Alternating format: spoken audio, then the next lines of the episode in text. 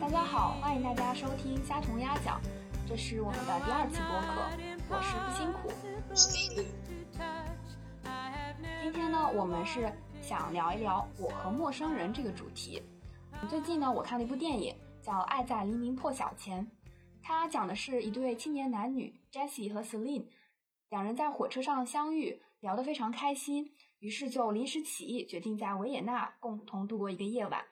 两个人在夜色中一边游览城市，一边谈论彼此的生活，双方互生情愫，度过了非常美好的一个夜晚。而当黎明来临，两人又搭上各自的火车，回到彼此生活，成为毫不相干的人。嗯，在电影里面，我们总是能看到这种陌生人之间邂逅、相恋的桥段，为荧屏前的我们也打造了一个浪漫的幻觉，仿佛我们走出影院，就能在公交车上、在便利店、在路口的下一个转角，就和迎面遇上的陌生人之间产生一些浪漫的故事。嗯，生活中我们每天都和无数的陌生人擦肩而过，有时候其中一些人也的确和我们发生了一些故事。但是相比于电影里那些浪漫的桥段，在真实生活里，我们和陌生人的交往会更加的多样，而我们得到的感受也会更加复杂丰富。所以呢，本期播客我们就想聊一聊我们和陌生人之间发生过怎样的故事，以及这些故事带给我们俩什么样的感受。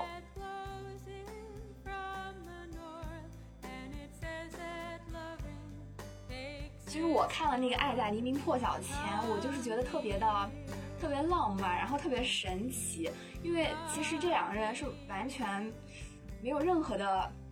就是正常情况下，他们两个应该是没有任何关联，就彼此搭上火车，然后在各自的目的地下车的。但是就这两个人之间就产生了这种 connection，他们就对上眼儿，然后就能聊得这么开心，甚至还有一个这么浪漫的一个夜晚，我就觉得特别的、特别神奇。这它是不是有三部曲啊？我记得是三部，都是讲，对对对，哎，是同一部，就是同同一对男女主人公吗？还是说不同人的故事啊？对对对，同一对啊是？同一对男女主人公，对。然后《哦爱在黎明破晓前》是第一部，就是讲他们是怎么邂逅的。哦，然后也是关于他们俩的故事，对，就是在不同人生阶段，他们又会重新相遇，然后有不同的故事。原来这样，一直都都嗯，对，很多人推荐，但是我一直没有看过。不过不过听你的描述，感觉确实，嗯，是那种感觉，是那种味儿。因为因为前段时间我我去看了那个花束嘛，不是也很也很这嗯最近很火嘛，我就去看了。就感觉其实也是这种，呃，什么平凡的生活中突然，呃，出现一个陌生人，然后跟他产生了非常丰富的连接。不过花束那个可能跟爱在不一样一点，爱在他们好像就是浪漫一夜之后两个人就分开了，是吗？然后再继续各自的生对，他们活。就回到各自生活去了。对，但是花束它就那是，花束可能两个人就成为了情侣，然后走进了各自的生活。对对对，他们重点可能就是在于后面什么人生怎么发展，但是他前面这一段就是相遇的故事，他描写的也非常的，嗯，理想主义吧，我感觉就是两个人有嗯完全相同的癖，就是爱好，完全相同的兴魂趣。伴侣。对对对，描述的这种场景，我感觉可能很多人都会羡慕，或者说很多人都会幻想自己会不会也有这样的故事。因为我感觉这就是这样陌生人相遇的故事，还挺有一段时间还挺大行其道的。就我记得我高中的时候，现在研一了嘛，高中的时候当时看那个就是知乎还是豆瓣上，反正有个帖子，有个女生，她就分享自己当时坐那个从北京到到莫斯科的那个长途火车，然后那个火车不是要二十多天嘛，她就说她自己去旅行，然后呃在火车上嗯、呃遇到了各种各样的人，然后也是说嗯有一个男生追求她怎么怎么样，反正就也是这种故事描写出来就很让人向往或者说怎么样，尤其是尤其是那段时 间不是还很流行那种就是去旅行的书嘛，就是一一个人去能在一个。陌生的城市，一个陌生的酒吧，就突然有一场很很美的邂逅。对，当 时就特特别流行，然后就是怎么说，当年也是个文青，就是也那个帖子现在还躺在我豆瓣收藏夹里。我当时说我一我后来不就是学的相关的语言嘛，我就是我一定也要去坐这一趟列车。哦，哎，那那你后来是有过这样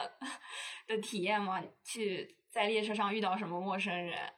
在列车上，列车上倒确实是遇到过，但是那个火车倒是没有坐，因为嗯。本上学嘛，然后没有那么多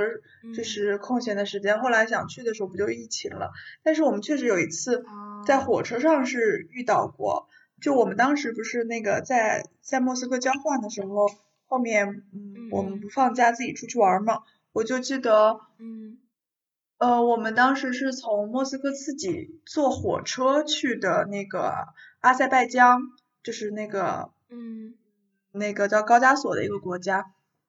火车特别长，但是呃，因为通好像没有直通的飞机，我们就只能坐火车，而且我们也穷嘛，就嗯买了便宜的火车票。但是当时莫斯科到阿塞拜疆是没有直达的火车的，中间你必须到俄罗斯边境城一个小城市的马哈奇嘎拉那里去转站。我们当时是元旦期间去的。没有想，就是忘记了那回事儿，就是因为那个时候俄罗斯在过年，就是相当于过他们的春节，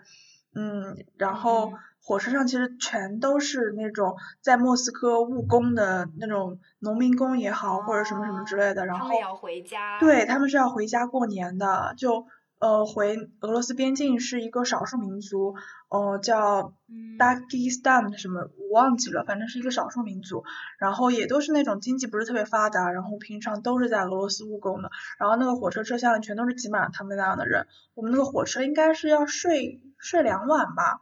对，其实是俄罗斯的高铁，哦，不是高铁，反正就是坐的挺久了，坐了两晚，然后一定是要睡车厢的嘛。我们那个车厢里，我跟另外一个女生，呃，上下铺，然后对面是两个那个少数民族的壮汉，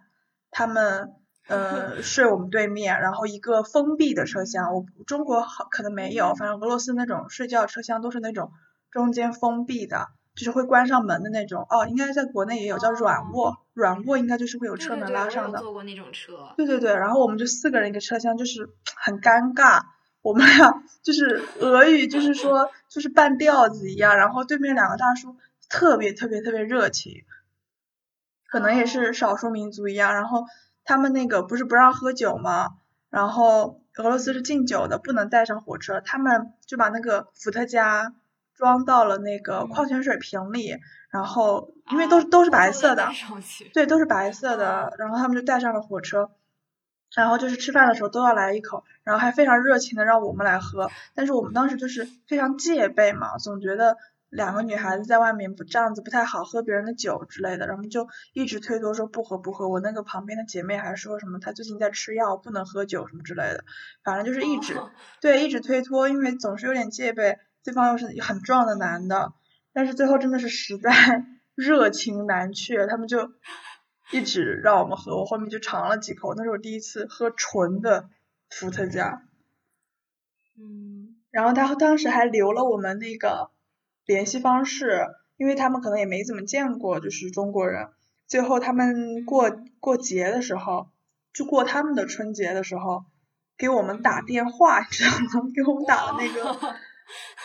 那个 WhatsApp，WhatsApp 那个那个那个 APP，用那个给我们打。跟我们视频，就是要让我看他们的家人怎么样，然后跟我们一起打招呼之类的。我们当时一开始接到他的电话，真的会当特别吓人，就是觉得就是为什么都已经这么久了还要给我们打电话，我们当时都吓死了。但是就是觉得出于礼貌还是接了，然后没想到就是特别热情，然后跟我们展示他们那边怎么过节，然后跟我们他们家人跟我们打招呼之类的。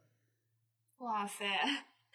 哎，你当时是什么感觉呀？接到他们，就是看到他们跟你分享这些东西，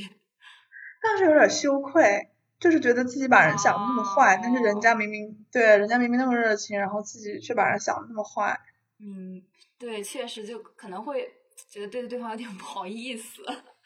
对，就觉得自己可能对陌生人太过戒备了，但实际上人家只是非常友好的跟你讲这些事儿。嗯，你刚刚说的这个事情，就让我想到一个。想到一个词“边界感”，我就会我就会觉得好像我我在跟别人打交道的时候，我就会比较在意边界感，然后我会不不很注意不要去冒犯到别人，不要去打扰到别人的边界。但是，嗯，又又感觉好像很多时候人和人之间发生一些关联，往往都是有一方率先打破了这个边界，然后他先伸出手来。就像你刚刚分享的这个故事里面那两个那两个呃男性，他们可能就是非常热情的想要跟你们认识，想要跟你们分享，然后他乍一看会觉得好像有点儿，就是一直一直劝你们尝尝看呀，然后主动给你们打打电话呀什么的，就可能在我看来会有一点跨越到我的边界来了。但是其实这样的一个行动，他如果带着善意的话，他也可能就是一些故事或者一些关系的开始。会让你觉得不太安全。我不知道是国内的，就是这种，嗯。就从小不是父母都教你说不要跟陌生人讲话嘛，就是 对，有一部电视剧对不要和陌生人说话》，好像，不过那电视剧好像讲家暴的。哦，哦我知道那个那个冯什么演的，我知道他对，很经典，对，就是他北他是北京人艺的演员的，当时看了他演的那个杜甫，对，反正就是从小就是在教育你，就是不要跟陌生人讲话，然后就是你对你现在长这么大了，其实好像在国内就是也一直就是跟陌生人保持一些比较对，比较远的距离，非常谨慎。我不知道是这种文化规训，就是社会规训的原因还是怎么样，但是确实有好几次，我都会为我自己这种对陌生人保有敌意的这种观念而羞嗯愧。还有一个就是我们当初，我不是跟你说我们从那个嗯莫斯科到阿塞拜疆嘛，嗯阿塞拜疆的首都巴库，我们在那个马哈切嘎拉转机的转车之后，又坐上一辆火车去他们的首都巴库。然后我们当时在火车上跨的年，就是二零一九年十二月三十一号到二零二零年一月一号跨的年。当时到他们首都的时候，其实已经是二零二零年一月一号的凌晨，就是一两点钟这个样子。嗯就是当时阿塞拜疆他们都在过新年嘛，过阳历的新年。嗯呃，就是可能就是类似于你相当于是春，就是你家除过除夕那种感觉。然后我们刚到的时候，我们那个手机卡不是没有办法那个在阿塞拜疆用的嘛，然后我们又因为是凌晨了，没有办法去办新的卡，我们就没有流量，没有任何联系方式。我们是订了当地的一家那个 Airbnb。但是我们没有办法联系别人，我们当时就是也很慌张，不知道怎么办。但然后下了车之后，就是先想着说，你先拖着行李，就是去那个站台里面怎么样，就先离开那个呃那个轨道那边嘛。然后我们就拖着行李往前走，然后结果中途就有两个呃一男两个男的，嗯一直拉着我们，然后他们就是可能一开始先说的是阿塞拜疆语，我们听不懂，我们也会觉得说这两个人就是凌晨哎。然后拉着我们干嘛？很很恐怖啊！就是一直拉着我们，然后我们就是头也不回的就往前走，很害怕就往前走。然后这个时候就就开始突然就是说了一会儿俄语，阿塞拜疆那边不是之前也是苏联的嘛，就开始说俄语。然后我们可能就是当时就是俄语水平还是不是特别够，就是也没有就是太在意他说的俄语，也没也没想着去理解。嗯然后他又开始说英语了，说英语之后我们才理解，这个是我们的房东，是就是、啊是我们那个对，是我们 Airbnb 上订的。嗯对，我们之前是，嗯，类似于可能当时也忘记了吧，没有跟他提前联系说让他来接嗯我们，我们觉得这确实没有必要嘛。然嗯后，但是他主动的来接我们了，而且是在他过新年的那一天，就是你想着说你在家里过除夕哎，就是就是大家一家人那看春晚，然后你这个时候还能想着说你有一个租客从远方来，你还要去火车站接他们吗？就是嗯我当时就觉得，就是我靠，好，真的是直接被震惊了。啊嗯对，然后是那个房东带着他的一个，就是应该是他的侄子吧，哦呃，侄子还是外甥，然后一起来接的我们。他外甥可能跟我们差不多大，就是英语比较好。然嗯后就是开完新年 party，然后想着说我们三个中国人来这边也也不会沟通，然后觉得可能嗯到时候不知道怎么办，特地跑到站台来接我们，因为嗯因为巴巴库没有什么中国人，没有什么东方面孔，然后他看到我们就只就认出了我们嘛，然后就一直拉着我们。嗯对，然后我们还一直拒绝他什么之类的。我们当当时就是上他的车，就是就是觉得他非常热情，但是我我我自己内心的我感觉我也并没有完全放下那种戒备，我就记得当时那个房东他跟我们说，他说他呃他们刚开完新年 party，然后要散场了。来接我们，呃，现在说其实街上也挺热闹的，说带我们看一下巴库的夜景，然后他就带我们就是盘到了一个山上，一个山半腰的地方，就是可以俯瞰巴库的一个那个夜景嘛。然后他说这个地方他从来不会带任何人去，比较隐蔽的，呃，确实是要穿过一片树林，然后在那边树林里就是可以看这个城市的景色。我当时也会也特别害怕，我很怕说他在这里把我们就比如说。对，把把我们抢劫了，或者说什么之类的。我当时就是手机，就是一直就是手机界面一直是那个大使馆的通话界面，你知道吗？我都，对我就一直是手手机就是保持着那个大使馆通话界面。我说他要是一怎么样，就立马拨电话或者什么什么之类的，就是特别紧张当时。然后他就带我们在那个。山半腰里看了一会儿，然后我这个时候就其实是一直在他身后，我没有敢说很放松的去做这件事儿，然后手机一直保持那个界面。后来真的确定没有事儿了，然后我才那个，但是后来发现人家只是真的非常真诚或者说热情的想带我们逛一下这个城市，但是我就一直保持一种非常戒备的心理。哎，我一方面就觉得这个世界上还是有非常多很善良的陌生人。但就是也觉得对于陌生人这种戒备也是情有可原吧，因为的确是有很多怎么说呢？尤其是作为女性，我感觉确实是会，嗯，也可能是社会新闻看太多吗，我就我自己心里也是会一直都有这种提防、有这种戒备的。是的，是的。而且可能我还跟你不太一样，因为你虽然说心里有这种戒备心，但是你还是会愿意去。尝试稍微相信一下他们，跟着他们看看事情会怎么样。但我的话，我可能就一旦我感觉到危险，我可能就会就是打起十二分的警惕，然后就完全阻断这一条。所以我可能我刚刚就在听你讲的时候，我就一边觉得哇好棒，然后一边就在心里回想我有没有这样的经历。我就感觉好像真的想不出什么类似的经历，可能我都是我觉得警惕了，我就会斩断，直接斩断这个联系。嗯，我就我就想到我之前。那个租房子的时候，就是我之前去实习，然后就自己在外面租了一个房子，然后他那个房子呢，他是就是打开房门之后有一段过道，然后那个过道是面向室外的，是露天的那种，然后那个嗯租的房子，它房门是密码锁的。有一次周末的时候，我就下楼买菜，买完菜回来，然后我就想按那个密码要进门嘛，然后进门前我就稍微扭了一下头。就突然看到侧后方有一个男人站站在我的侧后方，靠，那这种恐惧。他当时就是他当时位置站的是朝向那个路外面室外的，但是他扭头在看我这边，而且他眼神的方向大概就是那个密码锁的那个位置。然后我当时就真的心脏狂跳，因为虽然那个时候是白天，就如果晚上我肯定真的吓疯了，就是还好是白天。然后我上楼的时候，我就从打走出电梯，然后。走到那个房子的前面的时候，我根本就没有看到过道有其他任何人，我就完全不知道他什么时候站到我后面的，就那么一会儿的功夫。然后我，因为我当时以为那个楼道就只有我一个人嘛，所以我按密码的时候也根本就没注意。然后人站的位置离那个门锁也是有点远的，所以他那个位置其实感觉是可以看清楚我按的具体是什么数字的。然后我就特别特别害怕，真的就在几秒钟里面，我的脑子里电光火石。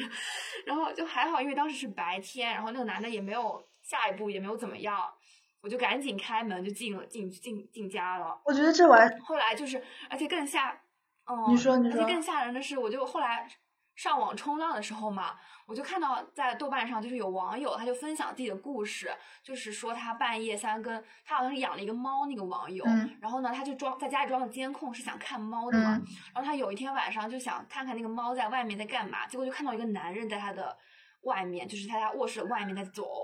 然后他就赶紧报警，然后后来警察就查了之后，发现就是同一个小区的男人，可能就是那种熟人作案，观察过，然后找了独独居女性下手，太可怕了。这个 事情之后，我就更加害怕了，我就那几天我都睡不太好，我就睡之前都要把这个卧室反锁上，然后特别紧张。对，就是其实其实这个都我感觉都不太算是我和陌生人之间发生的故事，因为那个陌生的男人他从头到尾。他什么也没做，他就只是站在我身后，然后看了我一眼而已。但是就那一个眼神，就让我觉得非常就让我感受到非常强烈的恐惧，很强烈的不安。就是我我不知道他为什么会站在那里，然后我不知道他，他可能就只是在那里看风景，也可能就真的只是凑巧，我回头的时候他也看了我一眼，就是这些都都不好说。但是那样一个场景就特别强烈的唤醒了我内心对于陌生人，尤其是对于陌生男性的恐惧。对，然后我就感觉可能也是我作为一个女性，就是就是会有一点无力的感觉吧，就是觉得。嗯，因为我真的如果发生了什么事情，真的遇到了嗯有恶意的人，我可能没有办法就是很好的保护自己。然后因为出于这种我出于这种不安全的感觉，我就可能会下意识的对所有可能会对我有威胁的人，就是保持一种戒备。完全能理解，我当时我当时在北京实习的时候也是。而且我这个就更不算回事儿了，就是只是说我中午点了个外卖，然后而且是中午，中午点了个外卖，然后他他到了敲门让我出去拿，但是我是知道外面有个人的，但是我开门的时候就看到一个男子的黑影，就是一开门，然后那个男子的黑影就是立马就是冲击在你眼前那种冲击感，我当时真的就是也是吓了一大跳，就是懂吗？就是那那一刻就是感觉可能把很多事情都想了，对，就是完就是完全就是。我觉得这可能就是另外一个比较严肃的议题，就是独居女性的一些问题。嗯，对，可能还涉及到男女话题。但是我们今天就是先不写不讲这些可能会呃这些比较严肃的话题，我们就是讲那种嗯稍微稍微对在生生活场景中遇到的一些事儿。但是我也能理解，就是说，因为正是因为目前这种就是独居女性所就是所面临的一系列的。呃，安全隐患或者也好，它会让你在心理上就对陌生人产生戒备，然后这种戒备会影响你可能说跟陌生人的社交状态，然后会对，就是会这样，完全能理解。而且你不能说说为了为了去追求那样一种可能比较理想或者比较文青的生活，你完全放下这种戒备，对我觉得这不太可能，在至少在目前中国这个社会里，我觉得太难了。是的，但是还是会还是会羡慕吧。就是我觉得，因为我就是抱着对于人的一种对于陌生人的一种不信任，我缺乏这种安全感。然后就是我就会把人际关系那种复杂多变的部分，把它理解成是一种潜在的危险。但其实它也可以是，就这种复杂性、这种暧昧性，它也可以是一个可以期待和享受的东西。但是可能对我来说，我就没有办法去享受它了。我就更多的是希望就把这种可能性完全拒绝掉。对对对。所以还是会有一些。那你有没有？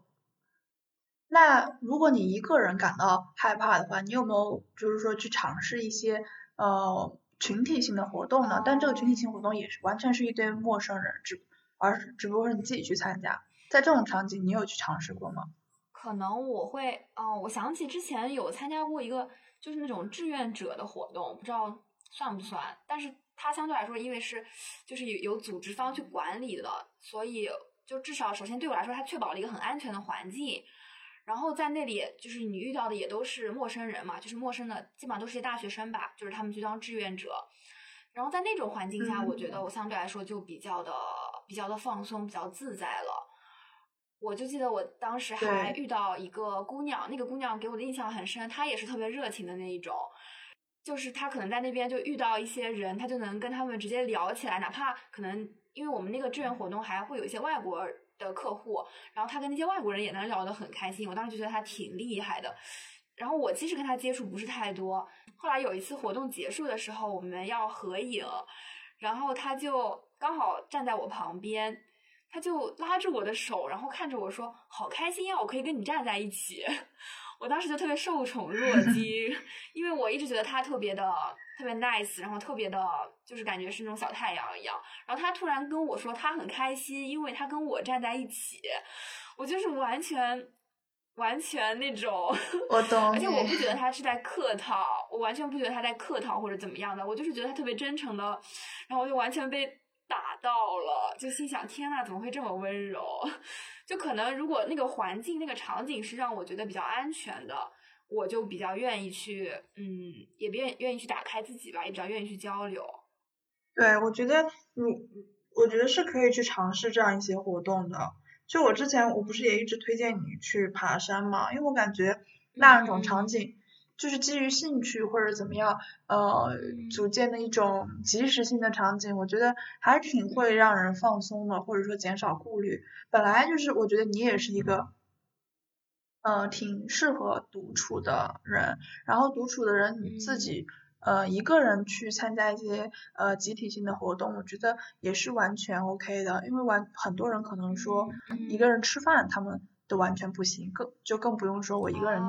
去参加集体的爬山之类的。但是我觉得对对你我来说，这完全都是可以接受，而且就是很愿意去尝试的事情。我觉得在这种情况下，你是可以找到一个放松的陌生的环境的。我当时不就是说去。那是第一次去参加这种完全陌生的一个呃，就是爬山队伍。当时而且还是要过夜的那种，就是可以理解成一个那种。就是你去那个乌兰巴托。乌兰察布。哦。乌兰巴。察布，嗯。乌兰巴托的伊。在乌兰察，你也可以去啊！端午马上就到了，就是就是。等我们学校稍微放松些政策，我就立马就冲。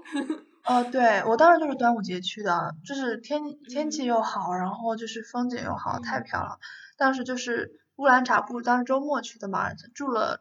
住了一两天吧，忘记了，住了一晚上应该是。对，然后我是完，我是因为自己一个人在北京实习，然后也没有什么认识的朋友，其就算有认识的人，他们也可能不想爬山，确实还挺累的，然后我就跟他们一起去了。一开始刚上车的时候，我会觉得有点孤独。我当时还给那个谁发短信呢，我说我说想你了，但是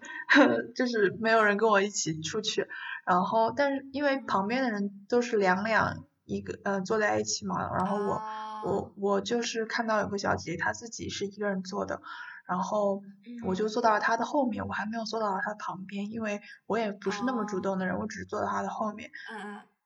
然后后面就是在车上，大家都互相介绍啊之类的，发现其实挺多人都是成群结伴来玩的，然后单独来玩的可能好像就只有三个女生，然后还有一些单独来玩的男生。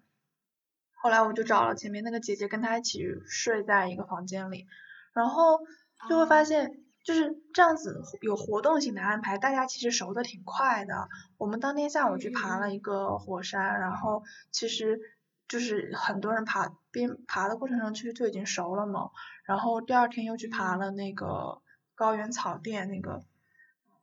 我已经忘记叫什么了。然后爬的过程中，大家其实一直都是互帮互助，然后就是一直在聊天嘛，就感觉熟的其实很快，而且很就是会很放松，这个安全性也很强。当天晚上篝火晚会的时候，就是大家就稍微喝了点酒啊之类的，就是。玩的就是会更放松、更开一些。我就记得当时就是有个呃，也不算是男生了，他可能比我大了嗯七八岁吧，反正嗯，他当时就是喝了点酒什么之类的，然后我们玩的都很开心，他就开始他就开始就有点醉醺醺的就跟我说，他说他很好奇我平时是什么样子。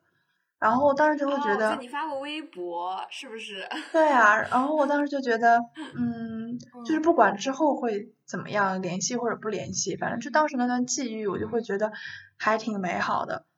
也没有想过说一定要我跟这群人维持非常好的，就是说日常朋友的关系，没有必要。对，只是说当下大家玩都很开心就可以了，后面大家都做那种朋友圈的点赞之交，我觉得也无所谓。真好，我觉得这种这种听你的描述就觉得很好。对，就会比较放松吧，而且你也不用抱着说，抱着目的性很强的说，一定要交到一个很好的朋友，对，怎么样？对，就是你们一起共同去体验一件你们都想做的事情。对，就是能交就交，不能交就不交呗。嗯，对，我就我就觉得你对这件事情就比较放松、比较自在的这种态度，就我还挺喜欢的。但我觉得可能就是你没有找到这么一个环境，而且我我我会感觉，其实我应该是相相对于丽丽来说，我觉得我可能是更加谨慎，然后更加有戒备的一个人。就像我之前租房的时候，我不是还问你，跟你了解各种租房的要注意的事情吗？嗯。然后丽丽就跟我说，就很简单，你就看差不多，然后就 差不多就，他也不会。真的有很多陷阱，但是我当时就是觉得把这件事情想的会很有很多要踩可能会踩的坑，我就特别谨慎。可能这也会带到我跟陌生人相处上吧，我就会觉得可能会有很多潜在的危险。对，但是，嗯，我也没有觉得我那样做是对的，因为我我是觉得我是太 太佛系或者太随意了，我就懒得管这些事儿。但是，嗯，住房的坑也确实很多，你谨慎也是对的。只是说我个人性格就是说，就是逐字逐句的去看一些合同什么之类的，我觉得差不多就行了。嗯对，可能就是性格上的差。嗯，对，性格上还是还是会，就我觉得丽丽整体来说就会更加松弛一些，这个人。然后我我自己想了一下，可能我没有太主动的去和陌生人参加，就是参加一些全是陌生人组织的活动，这种经历可能对我来说不太有。然后我跟陌生人之间发生一些故事，好像也往往都是对方先向我发出了一些比较友善的信号，然后我才就是去跟对方有一些交流的。因为我想了一下，我好像也在车上，就是会跟陌生人聊，就是有聊起来过有几次。像你刚刚说的那个，在火车上坐那种软卧，它就会有面对面的嘛。因为我之前也做过那种软卧，然后当时就是也是一个一个隔间，然后会有那种面对面的床铺。然后那次好像就是我一个人去深圳找我一个朋友玩儿，然后回来的路上是，也就是我我一个人在那个车那个车厢里面。然后一般在这种情况下，我可能就是安静的看书啊、玩手机什么，不会跟其他人有任何的交流。但是那次因为大概要坐，可能得坐五六个小时吧，然后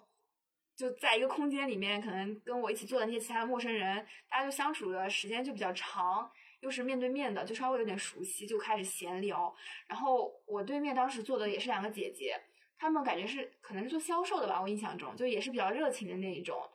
然后她们就会开始好奇我，比如说可能就会问我多大了呀，然后就是现在还在上学吗，什么之类的。然后他们也会说他们自己的工作经历，他们是怎么离开学校，然后一步一步的去嗯探索自己的职业啊，然后打拼到现在啊。然后他们还会给我提一些建议什么的，就是说那不是挺好的怎么样吗去规划。对，我就觉得其实这种就通常都是嗯，别人会主动的向我释放一些信号，然后我就觉得在如果是我也觉得对方比较带有善意，我可能就会愿意跟对方聊一聊。然后他们通常都会，我也不知道，可能因为我看起来比较比较乖的那种长相嘛，他们就通常会把我当成一个小妹妹，然后就会跟我讲很多人生 经验这种，给我提一些建议什么的。虽然他们提的建议我现在也想不太起来了，但是还是会，对，还是会挺感谢这些人的。我之前就跟那个好朋友去迪士尼的时候，回来也是坐的那种绿皮火车，然后也是有面对面的座位，然后也是遇到一个当时是一个大叔吧，他就跟我们讲他现在是一个在找工作的状态，然后怎么样住在什么快捷酒店可以省钱啊，然后怎么样在各个城市间辗转找工作呀，然后怎么样还教我们怎么在工作场合去为人处事啊什么之类的，就感觉经常会在车上遇到这样的陌生人。然后，当他们主动向我去发起一些话题的时候，我会感觉其实我还是挺愿意去跟他们聊一聊的。你每次跟他们聊完之后，你是什么感觉？就会觉得，嗯，还挺开心的吧，可能也会带有一点点兴奋感，就是那种因为是完全陌生的人嘛，然后，嗯，对我来说也会有一点点突破了自我的那个小小小舒适圈的感觉，而且确实跟陌生人聊天的时候会有一些，嗯，可能你在平常的社交里面接触不到的人嘛，确实会有一些打开你的思维，就觉得哇，还可以这样这种感觉，嗯，然后也会比较也。还是挺开心的一些回忆，现在想起来，然后之后可能也就完全不会有任何交集，就是像你说的相忘于江湖。但是回想起来，会觉得有那样一个片段还挺好的。是的，我是感觉就是，这不是说从他们的聊天内容中获得了什么，就比如像你刚刚讲，就是他给你讲职业规划什么，不是说他这个聊天内容有多有价值，或者有多有启发性之类的。我感觉我现在回想起来，我不会有这样特别深的获得感，但是我每次跟他们聊天儿，就是聊完之后，整个人心情会特别畅快，就是会、会觉得我自己好像打开了一些那种感觉。哦，我是可能就只是单纯会觉得很，就是一种非常轻松的愉悦，然后整个人就是非常畅快，就是会觉得特别的开心，就是可能，呃，别当别人跟你发出就是一一个纯纯的陌生人跟你嗯表达善意，或者说开始跟你进行一段你可能从来没有 expected 的那个对话的话，你就会嗯，我至少感觉对整个人的心理状态都是非常愉悦的。以一种非常轻松的状态去接受这样一个事儿，然后聊完之后，整个人也会非常的开心。嗯，而且，哎，你你会不会觉得，你会不会觉得，就是如果有一个陌生人，比如说你跟他们发生了一些就是聊天啊什么之类的，你会不会觉得好像，哎，看来我还是一个挺有意思的人，他会愿意跟我去搭话，然后会有这种感觉吗？嗯，好像没有，因为我感觉大家都是随机的，就是可能这个人在在火车上，就比如说闲了，然后什么之类的，就是两个人就是互相消磨时间，聊聊天儿呗。嗯嗯嗯。但聊的过程中，就是嗯，你有的聊，我觉得就是聊得下去，就可能就说明这个人比较有意思。嗯，你们两个比较这个点儿能对上，就是聊天的时候。对。还好，不过不过身边也有一些人，就是可能会遇到那种嗯比较嗯比较好为人师的人，就是一直想要给你一些什么人生人生教导的那种。身边朋友也有遇过，就是就是跟爹妈一样那种的教育你一样那种感觉，可能那就是另外一回事了，就没那么美好了。爹味教学。对，可能那种时候就没就比较烦了。就感觉可能。还是点到为止的状态会最感觉最舒服，两边都觉得很舒服。对的。哎，那那你有没有和陌生人？感觉你到现在为止分享都是些很快乐然后很美好的事情。你你有在跟陌生人相处中遇到一些不太开心的事情吗？有啊，就顺着刚才我们那个嗯旅游的事儿讲好了，就不是说我们在那个巴库其实遇到了很善良的那个房东吗？然后后来我们去办电话卡的时候，也遇到一个很善良的老爷爷，他之前是那种，嗯，就是在苏联大学里当教授的，然后后来不是苏联解体，他就他就回到了阿塞拜疆，然后之类的。我们那天去办电话卡，然后那个电办电话卡那个店员他不懂俄语。我们以为就是阿塞拜疆作为前俄罗斯、前苏联的国家，至少会说俄语吧。但是没有想到，阿塞拜疆它那个俄语普及中普及度已经非常低了，那个店员完全不会俄语，然后我们就跟他沟通很困难。我们我们会说俄语嘛，然后会说英语，他也听不懂。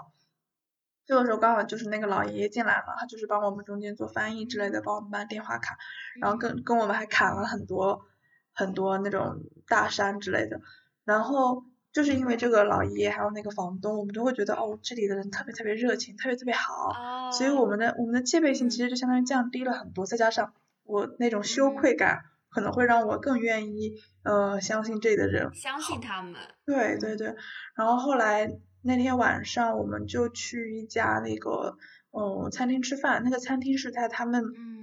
国家的广场上的，就是你可以理解成是天安门广场，或者说理解成红场。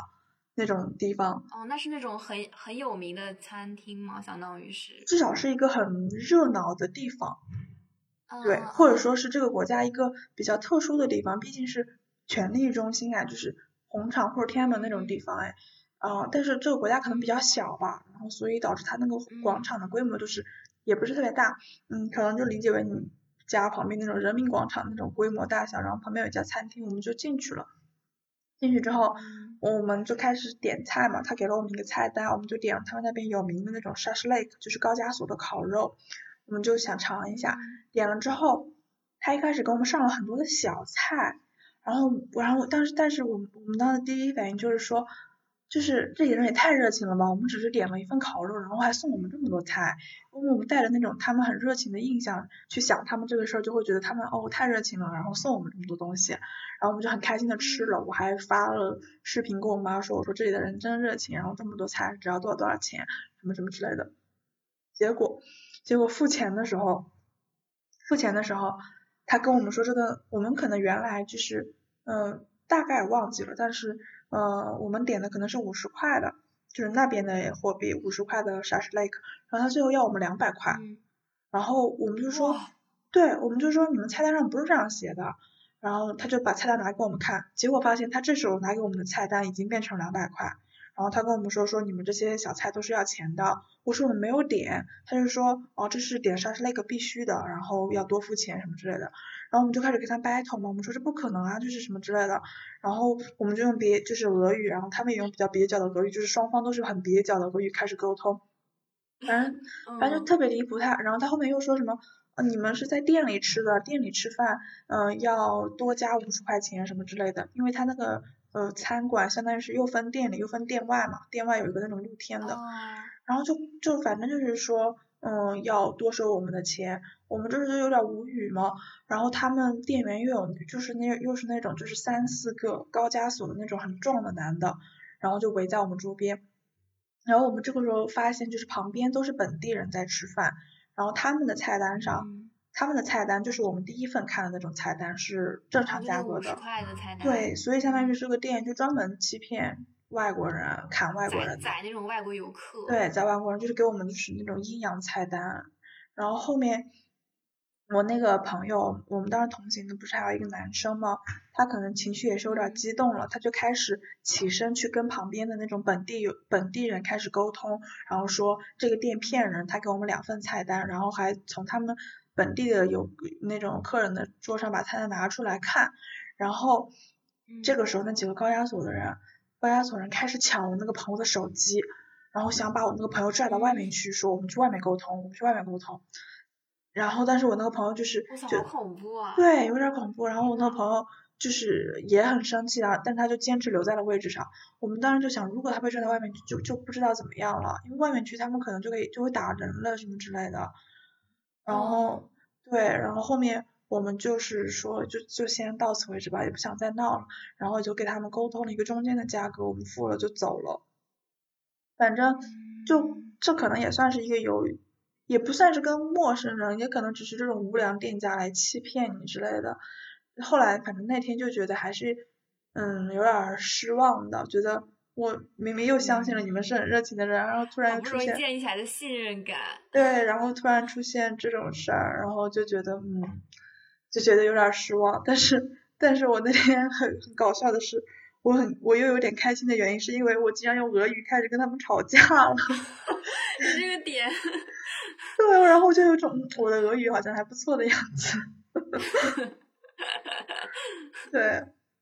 不过不过还有一件事儿是我小学的时候发生的事儿，我忘记有没有在寝室里跟你们讲过。这个可能就是算陌生人之间的事儿了，但是它又牵扯到可能一些比较严肃的话题，就是呃女性呀，或者说嗯拐卖之类的话题。就我记得我当时是。我是刚从老家来来现在这个城市，就是我爸妈不是在这个城市就是上班嘛，然后哦我是四年级的时候从老家过来，跟着爸妈开始一起正式在这边上学，然后我就记得当时是反正是周末吧，我妈带我弟去旁边那个呃游泳馆学跆拳道，然后我就在游泳馆旁边的新华书店里看书。我妈在那个游泳馆陪我弟，我就自己一个人在图书呃新华书店看书。我当时应该是四年级左右，哦不是四年级，初一了，对，已经初一了当时，然后也大概十二三四岁了，而而且我个子不矮，然后反正就是自己坐在那边看书，然后看书的过程中就有一个男的，大概二二十五六的样子，没有二十五六也二十三四了，然后靠近我开始问我说。嗯，你是哪里人？然后当时自己也比较实诚，就说我是叉叉叉，就是老家那个省的。他就说，嗯，哦，我也是这个省的，我们是老乡啊。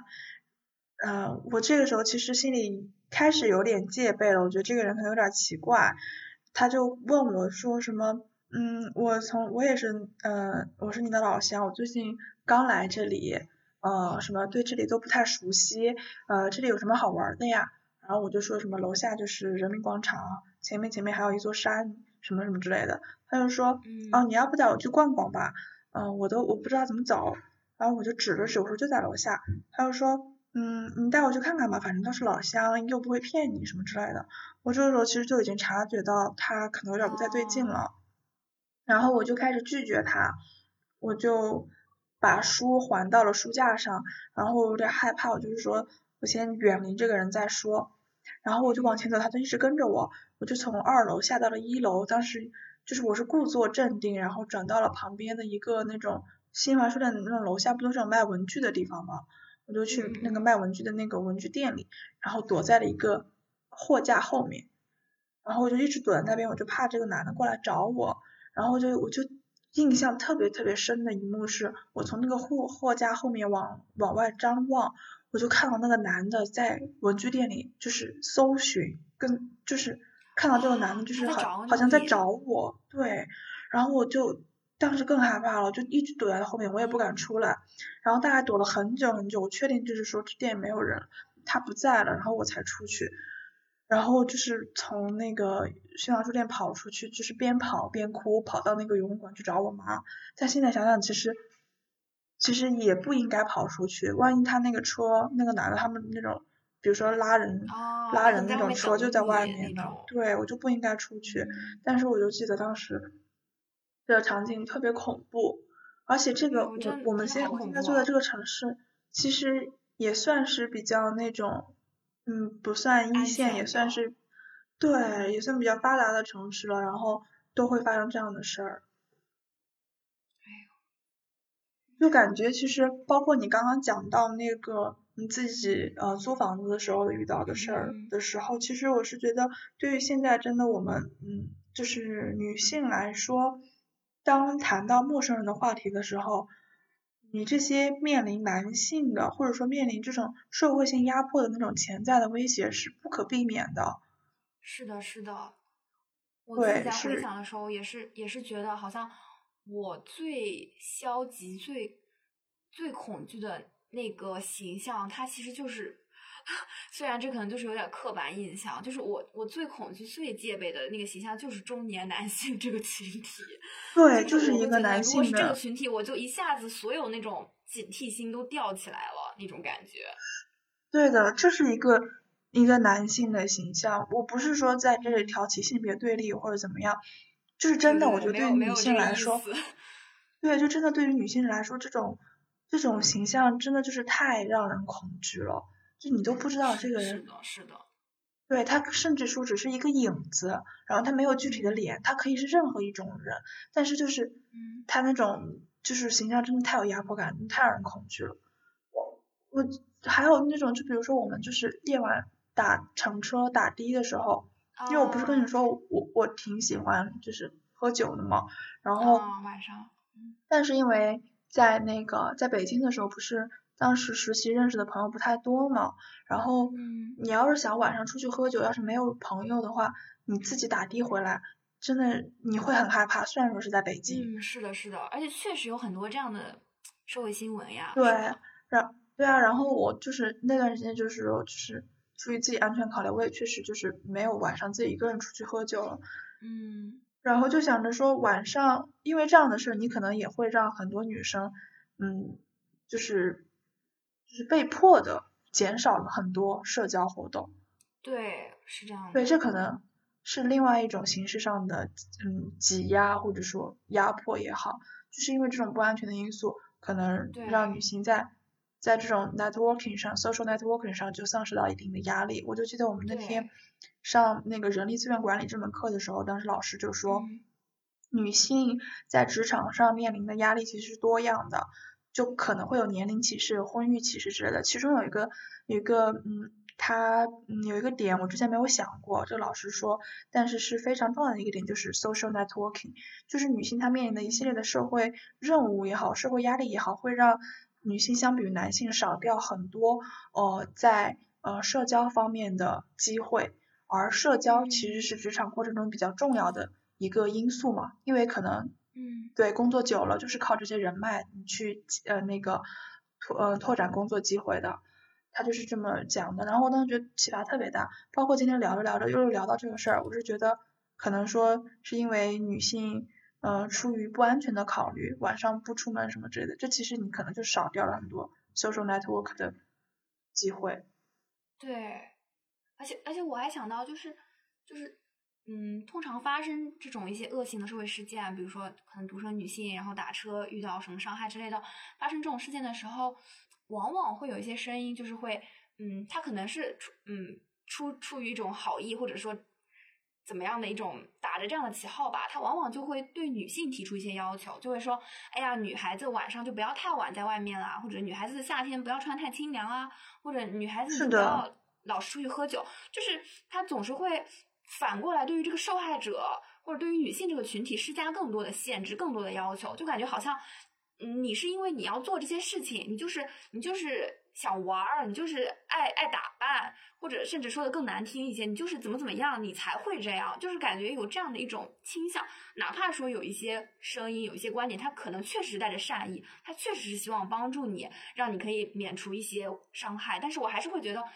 嗯，它就是让我觉得你要么选择安全，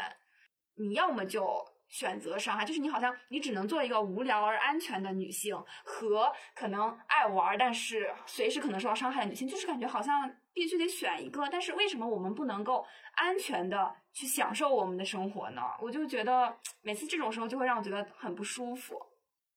如果说社会上对于女性的这种嗯潜在的危险降低的时候，那我们其实也可以以一种更轻松的态度去选择我们的社交，去选择我们的生活场景。这对于这其实另外一种程度上拓宽了女性生活的空间。是的，对，而且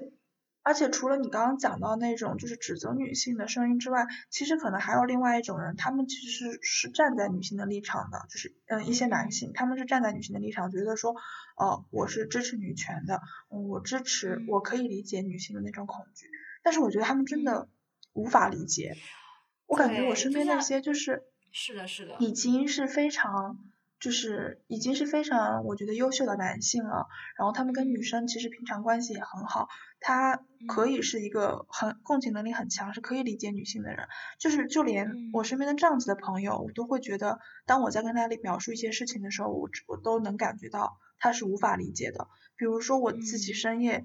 一个人打的的时候的那种恐惧，我觉得他们是嗯不切身体会，是无法永远无法理解的。当你哎是幺二点一个女性就出去打同样处的的时候，在这样一种威胁下才能够。是的，就是那种嗯恐惧，我觉得真的难以理解。就包括像我在讲我租房的时候遇到，然后你讲你可能打的或者什么的时候，就是我觉得那种就是同样作为女生，就是秒懂的那种感觉，就是那种恐惧、那种戒备，就是真的是可以秒懂。但是可能对于男性来说，哪怕他很努力想要去理解，因为他就是没有这样的，他就是没有面临这样一种威胁呀，他就是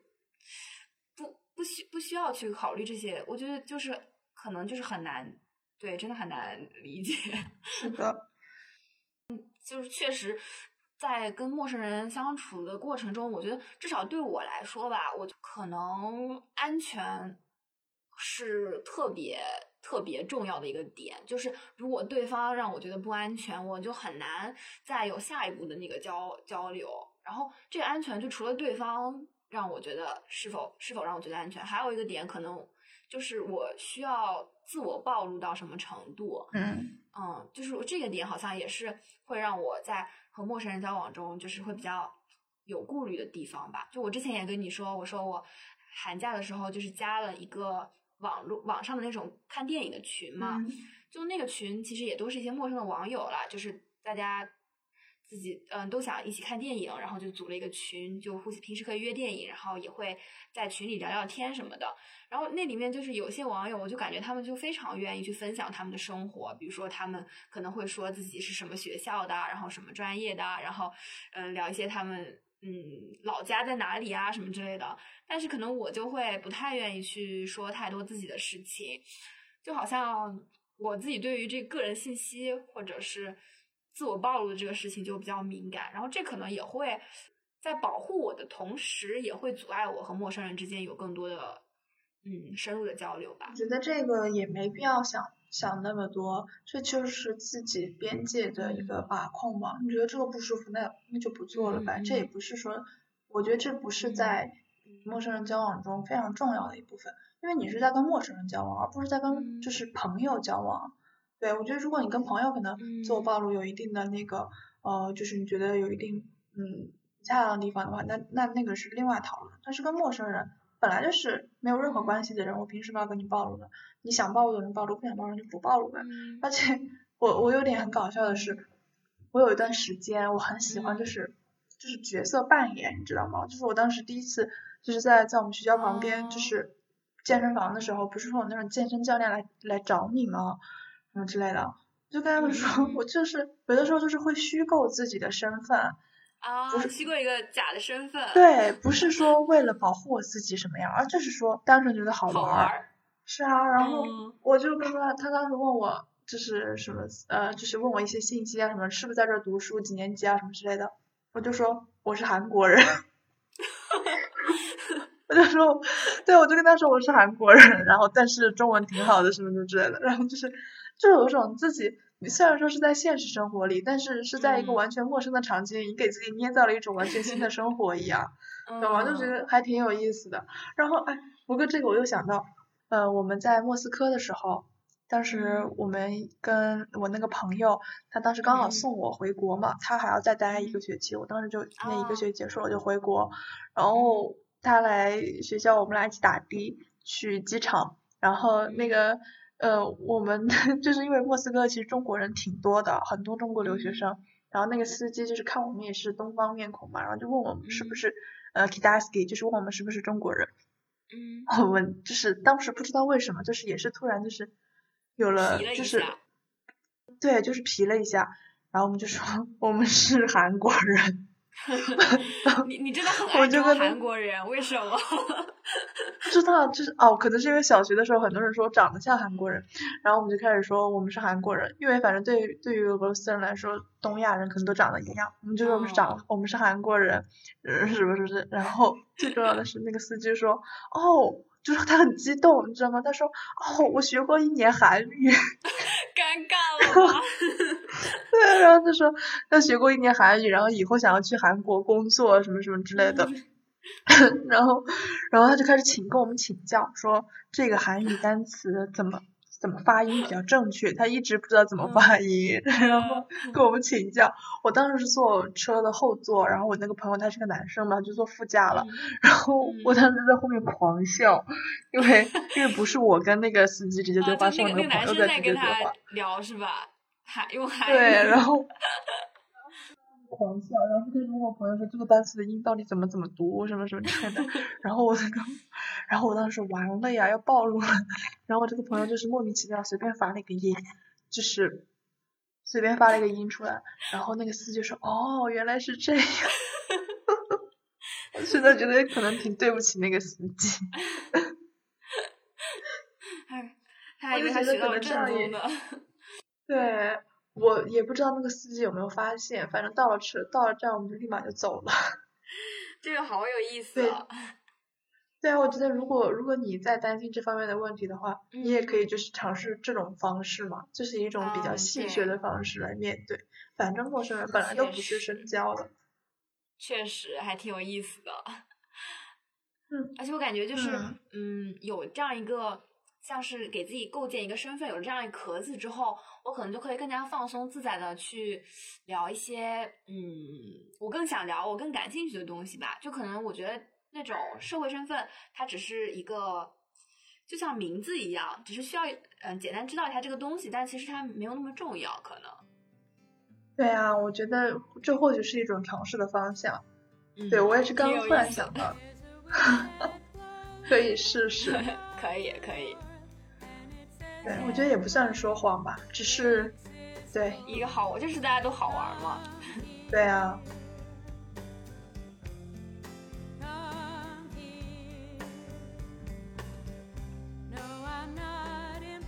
今天其实也跟也跟丽丽聊的特别多，就是跟陌生人之间相处发生的故事，就有的故事会觉得，尤其是后面丽丽分享这些虚构一个身份，然后跟陌生人相处，就真的挺有意思的。然后这样聊下来呢，我我感觉吧，就是和陌生人相处，嗯，首先可能还是要有一个基本的安全意识，对你还是要考虑到确实会有一些潜在的风险，就最基本的一些自我保护的意识还是要有。然后在确认安全的前提下呢，其实我们也可以更加好玩、更加放松的心态去看待这件事情，就也不需要觉得说一定是我会和这个人有什么后续的故事啊什么之类，也也不需要想太多。就就是好玩儿，就皮一下，其实也也也挺好的，可能就会有一些挺有意思的火花碰撞出来。对的，反正，嗯，我们女性可能确实会面临一些，就是在社交上或者面临面对陌生人的一些呃压力。但我觉得我们在无法改变，就是现在这样一个社会情况的情况下，我们可以尝试给自己寻找一个比较安全的场域，让自己更自在的去呃。面对是陌生人的社交，比如说刚刚讲的，你可以基于自己的兴趣，你周末去爬山，或者说你参加一个什么读书会什么，或者一个分享会这样子，在一个你呃安全可控的范围内去尝试一些呃陌生人社交，一种放松或者轻松的心态，不要有太大的压力去去尝试，说不定会有。嗯，好的结果，当然不一定会发生像电影中那么浪漫的故事，毕竟那是电影，我们我们是生活，呃，但是也无所谓，反正有了就有了，没有就没有，对。对，好，我们这期就聊到这里。